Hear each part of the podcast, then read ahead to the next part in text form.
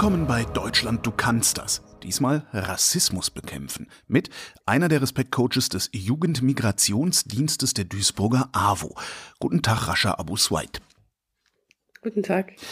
Was ist der Jugendmigrationsdienst? Das Wort habe ich noch nie in meinem Leben gehört. Der Jugendmigrationsdienst ist eine, ein Beratungsprogramm des Familienministeriums oder dem Ministerium für Familie, Senioren, Frauen und Jugend. Und beim Jugendmigrationsdienst werden äh, Jugendliche und äh, junge Menschen zwischen 12 und 27 Jahren mit Migrationshintergrund beraten und die können dort auch Gruppenangebote besuchen. Und ein Unterprogramm vom Jugendmigrationsdienst sind die Respektcoaches, die seit 2018 gestartet haben. Und was genau ist ein Respektcoach? Respektcoach hört sich immer so undefinierbar an. ich bringe dir Respekt bei, ja. Ja, klatsch, genau. Klatsch, klatsch, genau. Genau, ich komme und bringe Respekt bei, aber darum geht's gar nicht. Wir sind Sozialarbeiter meistens oder auch aus anderen Bereichen, Leute, die im sozialen Bereich arbeiten und die im Grunde genommen mit Jugendlichen äh, zusammenarbeiten in Form von Gruppenangeboten an Schulen. Wir haben dann feste Kooperationsschulen, an denen wir arbeiten. Weiterführende Schulen sind das in den äh, meisten Fällen. Und es geht darum, dass wir primärpräventiv mit jungen Menschen arbeiten, gegen jegliche Form von Extremismus, Rassismus und gruppenbezogene Menschenfeindlichkeit. Primärpräventiv? Ja, das heißt, wir sind die Ersten, die kommen, wenn auch noch kein, im Grunde genommen ist es wie so ein Ampelsystem, die Prävention. Und bei uns ist die Ampel noch grün, ist alles noch gut und wir arbeiten, bevor überhaupt eine Gefahr kommt äh, für die Jugendlichen. Welche Gefahr könnte das sein, die da kommt für die Jugendlichen? Das kann alles Mögliche sein, an Extremismus, im genommen rechter Extremismus oder auch so Querdenker und Verschwörungstheorien. Das kann Islamismus sein, das kann ähm, jegliche Form von Rassismus sein oder einfach Menschenfeindlichkeit gegenüber Randgruppen, Menschen, die vielleicht etwas anders sind oder auch äh, Frauenfeindlichkeit. Wie identifizieren Sie denn die Schulen, an die Sie gehen, bevor die Gefahr da ist? Ja, es geht halt gar nicht darum, dass man äh, eine Schule identifizieren muss, sondern es muss eine Schule sein, die gerne mit uns zusammenarbeiten möchte, die überhaupt nicht unbedingt ein Problem in dem Bereich hat, sondern sagt, wir möchten gerne, dass unsere Schüler zu demokratischen und mündigen Bürgern werden. Ne? Und ähm, im Grunde genommen ist das ja eigentlich jede Schule. Wir könnten überall arbeiten. Es könnte eigentlich überall Respektcoaches geben. Es könnte auch an den Grundschulen Respektcoaches geben, wenn das möglich wäre. Es ist eigentlich überall nötig. Wir reden ja über Rassismus hier. Sie bekämpfen Rassismus. Haben Sie eigentlich eine griffige Definition für Rassismus? Ja, Rassismus ist halt, da geht es darum, dass man Hierarchien aufbaut, dass man sagt, okay, der eine ist besser als der andere und dann so pickt man sich ein bestimmtes Merkmal raus. Und äh, beim Rassismus geht es halt schon darum, dass es halt auch eine, eine historische Struktur hat. Das heißt, es ist nicht etwas, was man eben mal so aufbaut, sondern etwas, was über Jahrhunderte entstanden ist und was eine Wurzel hat in der Kolonien, zum Beispiel Kolonialgeschichte und in der Aufklärungsgeschichte. Und ähm, damit ist es halt etwas, wo es darum geht, sich über jemand anders drüber zu stellen und zu sagen, jemanden niederzumachen und ihn als, als minderwertig auch darzustellen. Wie bekämpfen Sie Rassismus? Also was genau ist Ihr Angebot? Wir machen im Grunde genommen Gruppenangebote und die machen wir selber als Respektcoaches oder wir bringen Leute aus der politischen Bildung in die Schulen, die dann Programme oder Gruppenangebote mit den Schülern machen, Workshops, längere Zeiten, in denen sie mit den Jugendlichen zusammenarbeiten. In, inwiefern wir das machen, ist es, wir sensibilisieren dem Thema gegenüber. Wir schaffen Wissen zu den Themenfeldern. Wir gucken, dass die Jugendlichen Kompetenzen entwickeln, die ihnen vielleicht aufzeigen, woher sie zum Beispiel ihre Informationen bekommen. Wir empowern Jugendliche auch zu sagen, okay, ähm, ich wurde dort und dort diskriminiert und ich möchte dagegen, mich dagegen wehren und ich, wir machen die im Grunde genommen dafür stark, damit sie mehr Mut haben, sich da entgegenzustellen, auch anderen beizustehen und meistens ist es auch so, dass man, wenn man unterdrückt wird, das dann auch vielleicht bei anderen dann auch versucht zu machen, um das zu kompensieren.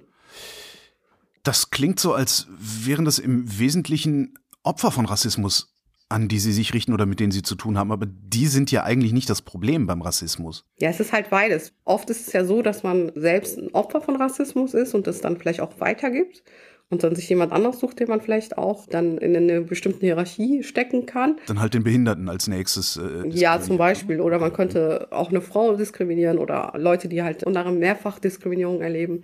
Und wir haben natürlich auch Leute, die äh, jetzt nicht unbedingt unter Diskriminierung leiden, sondern diese einfach weitergeben. Und dann geht es darum, dass wir die sensibilisieren dafür, dass wir äh, Wissen schaffen, dass wir sagen, okay, das geht so nicht und da ist die Grenze. Warum ist das nicht okay? Und dann einfach anderes Wissen zu schaffen und den vielleicht auch andere Perspektiven aufzuzeigen und zu sagen, okay, du denkst vielleicht so und dir ist vielleicht nicht bewusst, dass du das gerade machst, weil äh, Diskriminierung beinhaltet halt nicht immer eine, eine, Absicht, auch nicht darin, dass man jemanden unbedingt was Böses will, sondern es ist halt teilweise einfach eine Sozialisation, in der wir drinstecken, in der wir feststecken, die, die uns gar nicht so bewusst ist, ne? dass wir andere Menschen diskriminieren oder herabsetzen. Es geht ja darum, dass es einfach ein alltäglicher Mechanismus ist, in dem wir, in dem wir alle leben. Es gibt halt im Grunde genommen keine rassismusfreien Räume. Es gibt keine Menschen, die das nicht machen. Es gibt keine rassismusfreien Räume. Genau. Jeder von uns ist rassistisch sozialisiert. Das heißt, wir haben alle Hierarchien und Abfolgen oder denken, bestimmte Dinge äh, sind so und wir kategorisieren Menschen. Das gehört halt zu unserem alltäglichen Denkmustern und das ist halt zu hinterfragen. Und es geht darum, dass wir äh, es hinterfragen und sagen, ist das wirklich so? Ist das ein typischer Frauenberuf zum Beispiel? Oder ist Männlichkeit so und so zu beschreiben oder ist es das nicht? Aber wie arbeiten Sie konkret dagegen an? Also wenn ich, wenn ich jetzt mein Leben lang damit aufgewachsen bin, äh, dass Schwarze dümmer sind als Weiße, das ist ja so das ganz klassische Ding. Wie kriegen Sie das aus meinem Kopf raus? Wir arbeiten an dem Thema verschiedenen, mit verschiedenen Mitteln. Erstens geht es darum, dass wir nicht nur theoretisch arbeiten, sondern auch im Grunde genommen Erfahrungen sammeln, dass wir aufzeigen, wie ist diese Idee entstanden, dass äh, schwarze Menschen dümmer sind als weiße. Und woher stammt diese Idee? Wozu diente diese Idee? Äh, sie diente zum Beispiel dazu, damit man ähm, sagen kann, okay, wir besetzen andere Länder und Kolonien und äh, wir gehen dorthin, weil wir sie zivilisieren, weil wir ihnen was Gutes tun, damit man sich selber nicht total schlecht fühlt und denkt, okay, vielleicht bin ich doch nicht so ein guter Mensch. Und wir brechen diese Idee halt Stück für Stück auf und das auch nicht nur durch äh, Wissen, sondern auch durch kreative Mittel, durch äh, Film, dadurch, dass wir Sachen in Erfahrungen bringen und äh, aufzeigen. Aber es ist doch trotzdem super komfortabel für mich so, das gar nicht erst aufbrechen zu lassen. Weil es doch eigentlich total super, alle, alle Nicht-Weißen zu diskriminieren, weil wir Weißen sind in der Mehrheit. Was wollt ihr denn? Aus einer bestimmten Position ist es natürlich sehr bequem. Man muss sich nicht mit dem Thema befassen. Wenn man nicht betroffen ist, dann ist es halt einfach. Aber es ist heutzutage kaum noch möglich, sich damit nicht nicht zu befassen, weil wir dadurch, dass wir eine globale Welt sind, immer wieder Erfahrungen machen und diese Erfahrungen rufen natürlich Widersprüche hervor. Natürlich ist es für die einen eine super privilegierte Position, zu sagen, okay, ich bin am höchsten, ich bin ganz oben in der Hierarchie, warum bin ich denn daran interessiert, das anders zu machen? Da geht's ja, jeder von uns kommt ja an einem Punkt, wo er vielleicht doch Diskriminierung erfährt. Ne? Also nicht Rassismus unbedingt, weil Rassismus ja eine historische Grund, äh, Grundlage hat, sondern dass man diskriminiert wird, weil man äh, abweicht von der Norm. Das heißt, letztlich bin ich betroffen, auch wenn ich mir einbilde, ich sei nicht betroffen. Genau, weil man, man ist ja Teil auch des Systems, deswegen ist man eigentlich immer betroffen. Auch wenn man von dem System profitiert, ist man ja trotzdem betroffen. Mhm. Sie sagen, Sie, Sie richten sich von, an, an 12 bis 27-Jährige. Die müssen Sie ja komplett verschieden ansprechen. Wie sprechen Sie das bei 12-Jährigen an wie bei 27-Jährigen? Ja, unser Programm hat sich erweitert. Das heißt, wir können auch ab der fünften Klasse, da sind ja auch unter zwölf Jahren, mit denen arbeiten. Das ist halt abhängig. Wir, wir gucken uns oft die Klassen an das heißt, wir, äh, wir, wir haben keine Programme, die für jede Klasse gleich sind, sondern wir schauen, wir sprechen mit den Lehrern, wir schauen uns die Klassen an, wir gucken uns die Zusammensetzung der Klasse an, wir äh, hospitieren in den Klassen, um zu gucken, wie hoch ist auch das, das Niveau der Klasse, wo sitzen die, wo sind die gerade thematisch, äh, was wissen die, was haben die an Vorkenntnissen, wie ist so deren äh, alltägliches Leben? Und dann können wir natürlich mit, äh, mit einer fünften Klasse, kann man das Thema Rassismus ganz anders ansprechen, als ich das mit einer, mit einer zehnten Klasse mache, weil äh, die Erfahrungswerte einfach unterschiedlich sind und einfach auch das Alter natürlich unterschiedlich ist und den Begriff, die Art und Weise, wie die die Sachen begreifen, auch unterschiedlich sind. Man kann halt zum Beispiel in der fünften Klasse mit äh, damit beginnen, dass man aufzeigt, dass äh, wie Kategorien entstehen, wie wir Schubladendenken benutzen und wie wir Menschen vielleicht auch einsortieren. Und in der zehnten Klasse kann man zum Beispiel eher über das Thema Hanau sprechen und über Black Lives Matter. Wenn der weißen Mehrheitsgesellschaft sagt, ihr seid eine rassistische Gesellschaft, dann fühlen sich die Leute sofort angegriffen, obwohl das ja eigentlich eher eine Zustandsbeschreibung ist. Haben Sie einen guten Trick auf der Pfanne? Nicht direkt den Eindruck zu machen, man würde irgendwem irgendwas vorwerfen?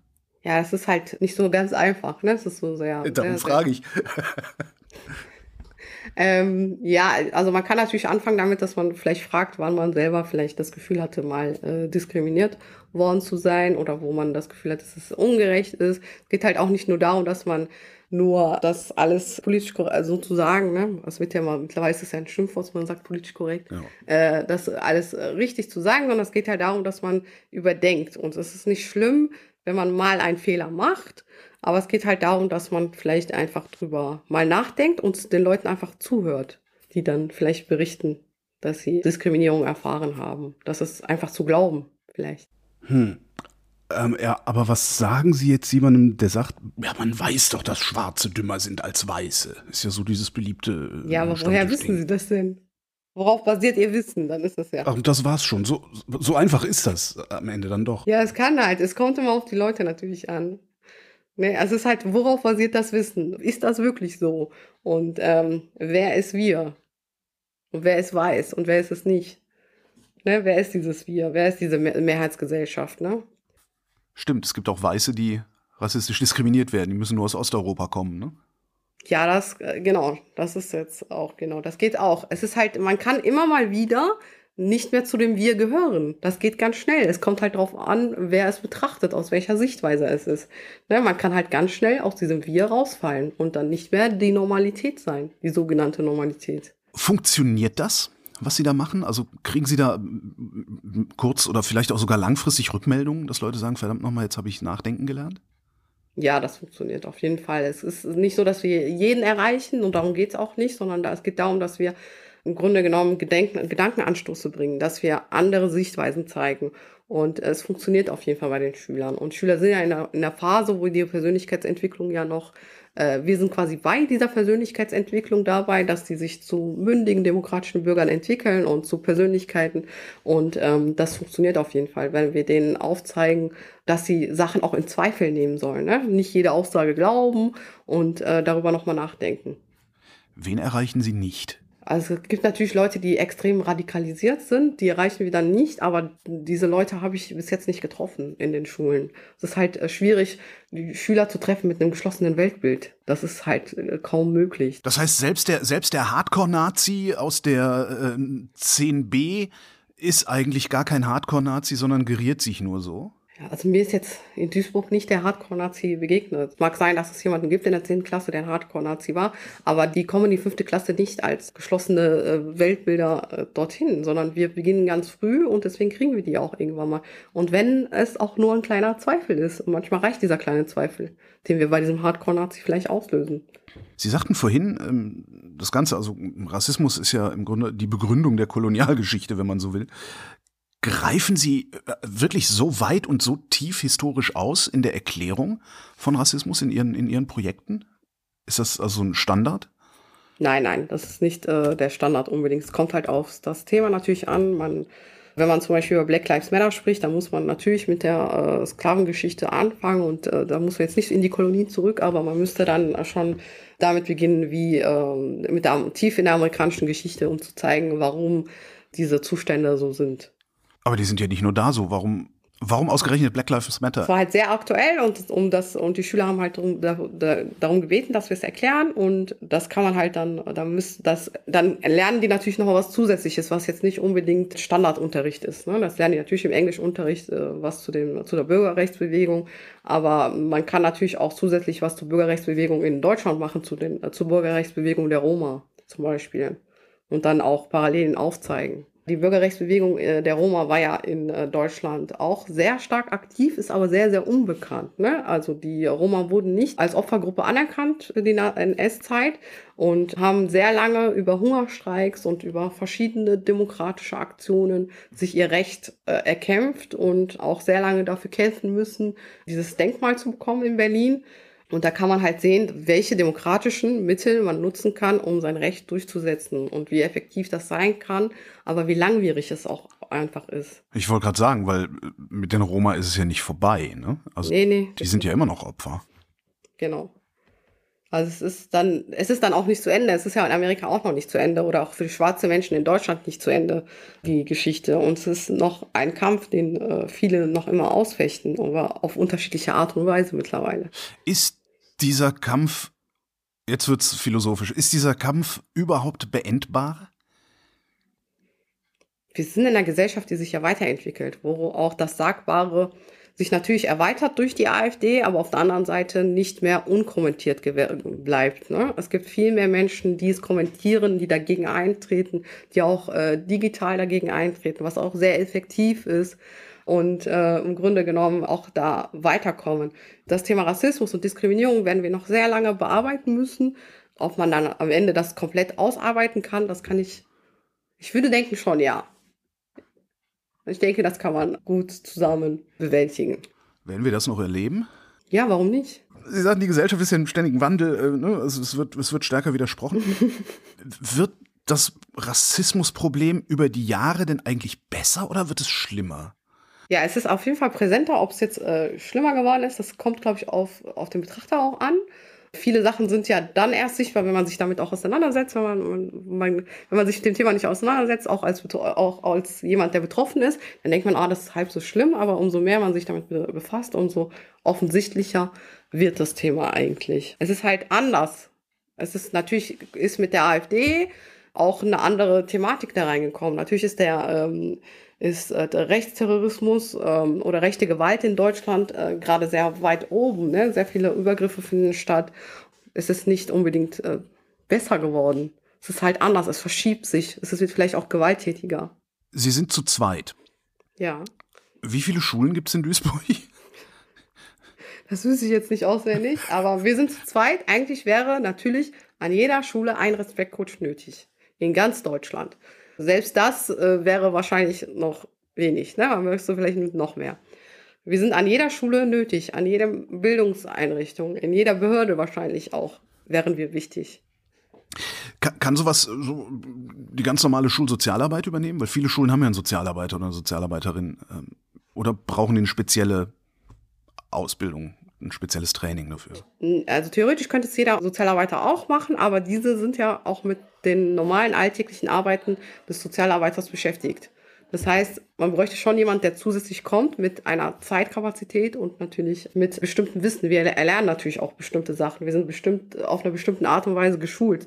Wir sind quasi die Experten in, die, in unserem äh, Bereich. Wir sind die Experten im Bereich Extremismus, Rassismus und gruppenbezogene Menschenfeindlichkeit. Wir wissen, was aktuell gesellschaftlich in diesem Bereich auch diskutiert wird. Sie sind selber schwarz, ne? Nein.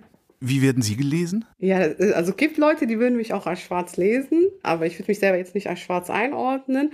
Ich werde jetzt als BIPOC wahrscheinlich gelesen, als oder als Person of Color, aber ich würde mich selber nicht unbedingt als schwarz einordnen. Jetzt habe ich ja eben behauptet, Sie seien schwarz. Sie sagten, nee, bin ich nicht. Ich bin of Color. Wo ist eigentlich der Unterschied? Ja, also bei diesem Begriffen schwarz geht es auch nicht darum, ob man die Hautfarbe schwarz hat, sondern es geht darum, ob man eine Diskriminierungserfahrung gemacht hat oder nicht. Und dann gibt es Menschen, die sagen, ich bin äh, Person of Color, weil sie sagen, dass es äh, für sie passender ist. Und äh, Person of Color sind, da geht es auch nicht darum, ob man farbig ist oder sonst was. Man kann auch aus, äh, weiß ich nicht, aus äh, Osteuropa kommen und sagen, ich bin ein Person of Color, weil ich erlebe Diskriminierung in meinem Alltag, in meinem Leben. Wobei ich würde mich selber nicht als schwarz einordnen, weil ich glaube, dass äh, Menschen, die schwarz sind, noch mehr erleben als ich an äh, Diskriminierung. Es gibt unterschiedliche Grade an Diskriminierung aufgrund der Hautfarbe? Ja. Das ist halt dann schwieriger, vielleicht noch schwieriger, eine Wohnung zu finden. Das finden vielleicht noch mehr Feindlichkeiten äh, aus. Die Personen fallen einfach stärker auf und erleben halt äh, diese Sachen im Grunde genommen viel massiver, viel extremer. Es ist auch ein Unterschied, ob man Frau oder Mann ist ob man ähm, vielleicht auch mehrfach Diskriminierung ausgesetzt ist. Ne? Also ich werde, okay, ich werde mal von der Polizei kontrolliert, aber ich glaube, als schwarzer Mann wird man anders von der Polizei kontrolliert als als Frau. Bedeutet das auch, dass schwarze Männer es in Deutschland am schwersten haben? Ja, würde ich schon sagen. Würde ich so einschätzen, das ist meine persönliche Meinung. Für Rassismus braucht es ja dann auch immer einen Rassisten, hatten wir ja eben schon mal, ne? den, den, den mit ins Boot zu holen. Haben Sie schon mal versucht, einem Weißen klarzumachen, dass eigentlich sein Weißsein das Problem ist? Oder ist diese intellektuelle Wolte dann doch ein zu viel? Das heißt, dass das äh, Rassismus das Problem der Weißen ist. Das ja, meinen Sie.